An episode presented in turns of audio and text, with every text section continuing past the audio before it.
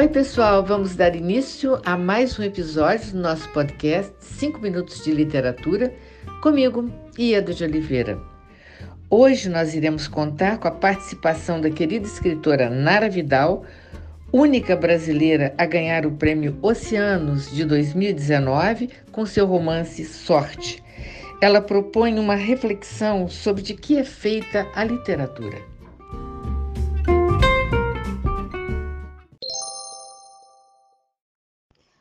Obrigada, Ieda, pelo convite a participar do seu podcast. É mais um espaço muito bom e interessante para a gente discutir literatura, então eu agradeço a sua, a sua iniciativa. A questão que eu proponho, né, do que é feita a literatura. Eu vejo a literatura composta por vários elementos, todos igualmente importantes. A explosão, ao meu ver, que abre caminhos na literatura é sem dúvida o momento da leitura, que é o elo entre quem escreve e quem se dispõe a ler. A literatura existe basicamente porque há o desejo de comunicação, né? Alguém que quer dizer algo que uma outra pessoa está disposta a ouvir. Essa generosidade é um elemento fundamental na criação. Mas para que essa criação se sustente, é necessário honestidade. A honestidade do escritor precisa ser total. O autor precisa, no caso, se despir do que moralmente carrega na sua rotina e expor comportamentos alheios aos seus. Eu acho que hoje em dia existe uma impaciência de muitos leitores em querer corresponder uma narrativa à biografia do autor. E isso é compreensível, né? É, já que estamos, autores e leitores, mais que nunca conectados através das mídias sociais, enfim.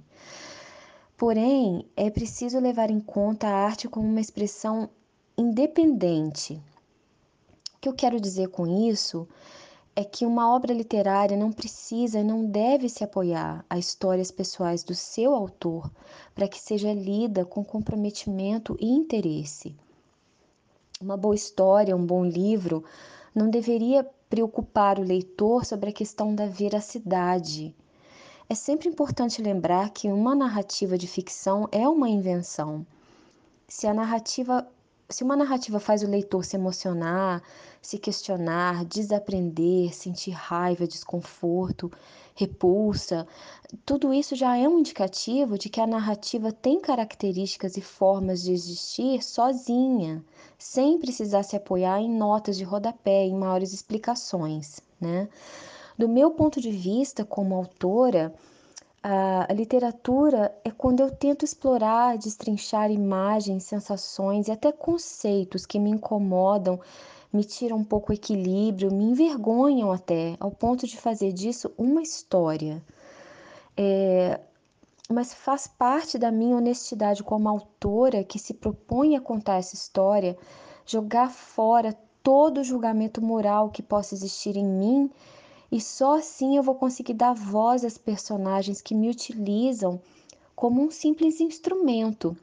Porque talvez o autor não passe disso, de um instrumento através do qual as narrativas se expõem, é, vêm à tona, né? É, e há ainda um ponto crucial na questão que envolve a criação literária, que é a disponibilização dessa literatura. Talvez mais importante do que discutir literatura adulta em feiras e festas literárias badaladas, a literatura para crianças e jovens merece muito mais espaço. Não é difícil entender essa lógica, né? É crianças que tenham pais e professores comprometidos com a literatura, que vai além do que recomendam as diretrizes governamentais, são crianças que serão um dia leitores da literatura adulta de forma muito mais crítica e generosa. Me incomoda muito essa separação nos debates entre literatura para crianças e para adultos, como se fosse menos uma, uma fosse menos importante que a outra, quando que na verdade o contrário é bem mais provável. Eu gostaria de ver muito mais participação de professores, por exemplo, em feiras literárias, porque a literatura essa que discutimos de maneira tão importante é feita fundamentalmente através da educação. Disso é feita a literatura, de leitores.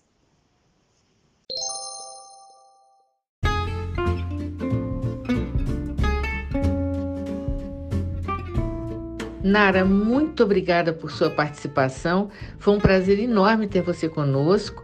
E muito obrigada a você, ouvinte, por sua audiência. Aguardo vocês no próximo episódio do nosso podcast 5 Minutos de Literatura, onde estaremos sempre trazendo temas que possam enriquecer o seu olhar. Um grande abraço a todos e até lá!